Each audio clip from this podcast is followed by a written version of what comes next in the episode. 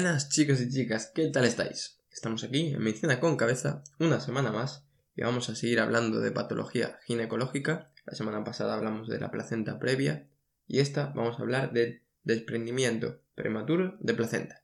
Así que nada, vamos a hablar de ella porque es la otra gran causa de hemorragia en el tercer trimestre del embarazo y está bien conocerla para poder hacer el diagnóstico diferencial con la placenta previa y saber cómo manejar esta situación. Así que, como siempre, vamos con nuestras cinco preguntas. Vamos con la primera. ¿En qué consiste? Pues es un desprendimiento prematuro de placenta. Vamos a analizar el nombre. Desprendimiento es que se cae, entre comillas. Prematuro, antes de tiempo. ¿Por qué? Pues porque una vez el bebé ya ha salido del útero, ahí es cuando se produce el alumbramiento, que básicamente es la salida de la placenta. Por lo tanto, quiere decir que la placenta se está desprendiendo antes de tiempo, es decir, antes de que salga el bebé. Vamos a hablar de la definición exacta. Es una separación parcial o total de la placenta respecto de la decidua. ¿Y qué es la decidua? La decidua básicamente es el endometrio. ¿Por qué? Pues porque la placenta está insertada en el endometrio. Entonces se está desprendiendo del endometrio, de la decidua. Se está separando de ella. Y se produce evidentemente antes de la expulsión fetal, porque si no sería una situación normal que se llama alumbramiento. Entonces, ¿qué pasa? Que si el desprendimiento de la placenta es completo, es total, el feto puede estar comprometido, pues porque reciba malos nutrientes, reciba eh, poco oxígeno, etc. Si hay un desprendimiento completo, el feto seguro prácticamente que va a estar comprometido, va a estar sufriendo. Por lo tanto, es una patología que es fundamental conocer realmente si el feto está sufriendo o no. ¿Vale? Es necesario conocer esta enfermedad porque, como podemos ver, hay muchos riesgos. Entonces, ¿qué quiero que sepamos del desprendimiento prematuro de placenta?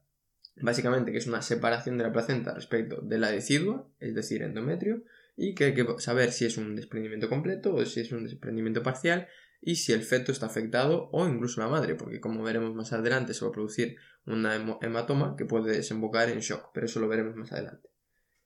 Vamos con la segunda pregunta, que es ¿cuál es la causa? ¿Por qué se produce este desprendimiento de la placenta? Pues lo más frecuente es que se produzca porque se rompen los vasos maternos de la decido basal, es decir, del endometrio. Los vasos maternos están conectados y eh, con la placenta y vienen del, del, endometrio. Entonces, si se rompen, por así decirlo, se pierde un anclaje de la placenta respecto al endometrio, ¿no? Entonces, ¿qué va a pasar? Que encima no es solo que se rompan y que se pierda un anclaje, sino que estos vasos sangran y va esa sangre va a colocarse, va a depositarse entre la placenta y el endometrio. Por lo tanto, se va a generar ahí un hematoma retroplacentario que va a ir despegando, va a ir empujando, es como si esa sangre estuviera empujando poco a poco a la placenta y va a ir despegándola, entre comillas, ¿no? Entonces, ya no solo que se pierda el anclaje de los vasos, sino que ese hematoma va a empujar la placenta y va a ir desprendiéndola. ¿Qué pasa? Que va a haber unos factores de riesgo que favorezcan esta ruptura de los vasos, que favorezcan la formación del hematoma, etc. Entonces, como siempre, y prácticamente podemos decirlo para casi todas las patologías ginecológicas, la edad materna va a ser fundamental. Una madre que tenga más de 35 años, es decir, una madre entre comillas añosa, es un factor de riesgo para el desprendimiento prematuro de placenta, para placenta previa, para lo que hemos visto, ¿no? Luego el hábito tabáquico. ¿Por qué? Pues porque el tabaco afecta a la vasculatura, sobre todo a la microvasculatura. Entonces estos pequeños vasos que, de la madre que nutren a la placenta se ven afectados, se pueden eh, isquemiar, etc. Entonces, hábito tabáquico también es un factor de riesgo. Y evidentemente los traumatismos. Si la madre se lleva un golpe, estos vasos pueden sangrar y puede generar el hematoma o simplemente por mecánica, la atracción, la placenta se puede desprender.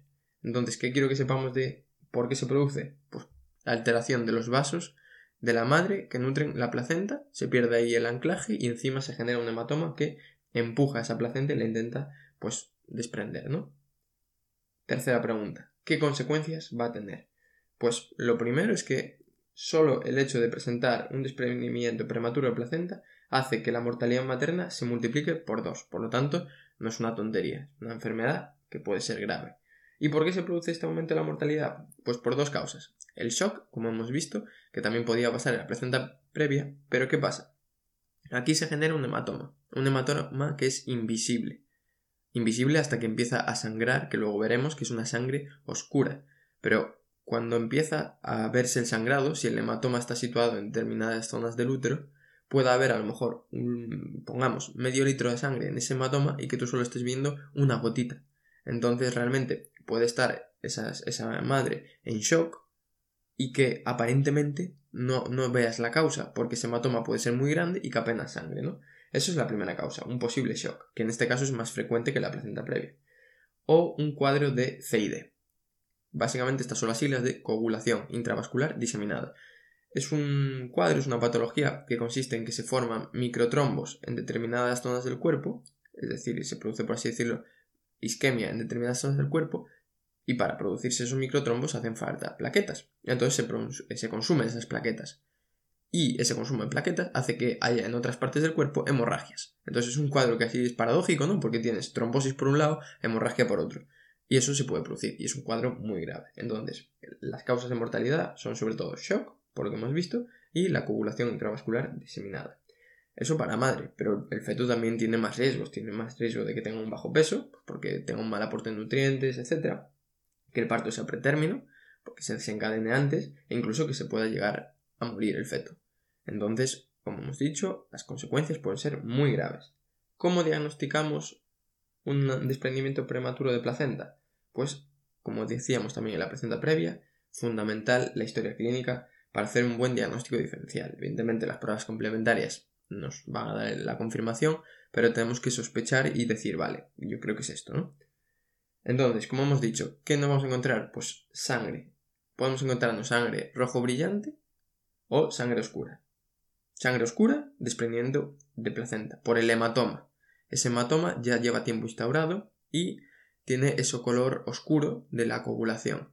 Entonces la sangre es oscura. Si tú te encuentras una madre que tiene sangre oscura, eso es un desprendimiento prematuro de placenta con mayor probabilidad que una placenta previa. Luego, si tiene dolor, no. Si duele, puede ser, con mayor probabilidad, un desprendimiento prematuro de placenta. Si no duele, es más probable que se trate de una placenta previa. Y luego el tono del útero. Si el útero está con un tono normal, o atónico, digamos, eso es más probable que se trate de una placenta previa. Si el útero está hipertónico, lo más probable es que se trate de un desprendimiento prematuro de placenta. Entonces, ¿qué quiero que os quedemos? Pues eso, caso clínico, hemos dicho. Caso clínico, de placenta previa. Mujer de tercer trimestre de la gestación, sangre brillante, que no duele y el útero está normal. Eso es placenta previa. Por otro, por otro lado, tenemos una mujer, tercer trimestre de gestación, sangre oscura, doloroso, el cuadro, y el útero está hipertónico, desprendimiento prematuro de placenta. Eso es lo que quiero que nos quedemos. Para confirmarlo, una ecografía transvaginal en la que podemos ver pues si realmente hay un hematoma retroplacentario, si la placenta está desprendida, etc. ¿Y qué tenemos que evaluar también con, a la hora del diagnóstico? ¿Cómo está el feto? Si el feto está bien o no. Eso podemos hacerlo con muchas pruebas, registro cardiotocográfico, etc. Y también evaluando si la placenta está desprendida en más de la mitad, es decir, más del 50%, probablemente el feto vaya a estar sufriendo, haya sufrimiento fetal o pérdida de bienestar fetal, que es lo más correcto. Entonces ahí tenemos que tener cuidado porque es una situación grave, ¿no? Pasamos a la última parte de, la, de esta patología, que es cómo tratamos un desprendimiento prematuro de placenta. Pues va a depender de si estamos en una semana de gestación o en otra. El límite es la semana número 34. ¿Por qué? Pues es cuando se produce la maduración pulmonar. Si estamos por debajo de la semana 34, lo que tenemos que intentar hacer es un tratamiento Em, conservador en caso de que no haya riesgo, es decir, en caso de que el feto esté bien, la madre esté bien. ¿Por qué? Pues para intentar que el feto pueda madurar sus pulmones y así a la hora de luego, digamos, eh, que nazca, esté lo mejor posible. En caso de que hubiera factores de riesgo con menos de 34 semanas, tendríamos que intentar hacer una maduración pulmonar con corticoides para que a la hora de nacer salga lo mejor posible ¿vale? Y tenga el menor número o menor cantidad de patologías posibles. Y en caso de que fuera necesario, pues hacer una neuroprotección con sulfato de magnesio. Por otra parte, eso eran menos de 34 semanas. Más de 34 semanas tenemos que finalizar la gestación. ¿Por qué? Pues porque el feto ya está correctamente formado y así disminuimos los riesgos que puede tener el desprendimiento prematuro de placenta, ¿no? Como podríamos haber dicho, eh, pues que la madre entre en shock, que se produzca un cuadro de, de coagulación intravascular diseminada. Entonces, si todo está correcto, más de semana 34, en principio lo que tenemos que hacer es finalizar la gestación para evitarnos problemas y así que se solucione todo el cuadro. Otra cosa importante, el parto vaginal no está contraindicado. Es decir, hay determinadas situaciones en las que se podrá hacer y otras en las que no, pero igual que pasaba la placenta previa, en determinadas situaciones se puede hacer parto vaginal normal, tanto en la placenta previa como en el desprendimiento prematuro de placenta. Y creo que hasta aquí ya hemos aprendido bastante de las dos hemorragias principales que se pueden producir en el tercer trimestre. Recordaros pues que os suscribáis al podcast y que me tenéis en Instagram y poco a poco en YouTube, aunque la verdad no tengo mucho tiempo. Y que en casa del libro tenéis mi libro ebook, que es Arreglando Corazones, by Carlos Yebra, que lo que intento es explicar las principales patologías de cardiología de manera que todo estudiante pueda entenderlo. Lo escribí para mí y dije, ah, pues lo voy a publicar. Y si pues queréis colaborar conmigo, colaborar con Medicina con Cabeza y encima pues aprender algo, ahí lo tenéis. Nos vemos la semana que viene y un abrazo muy fuerte.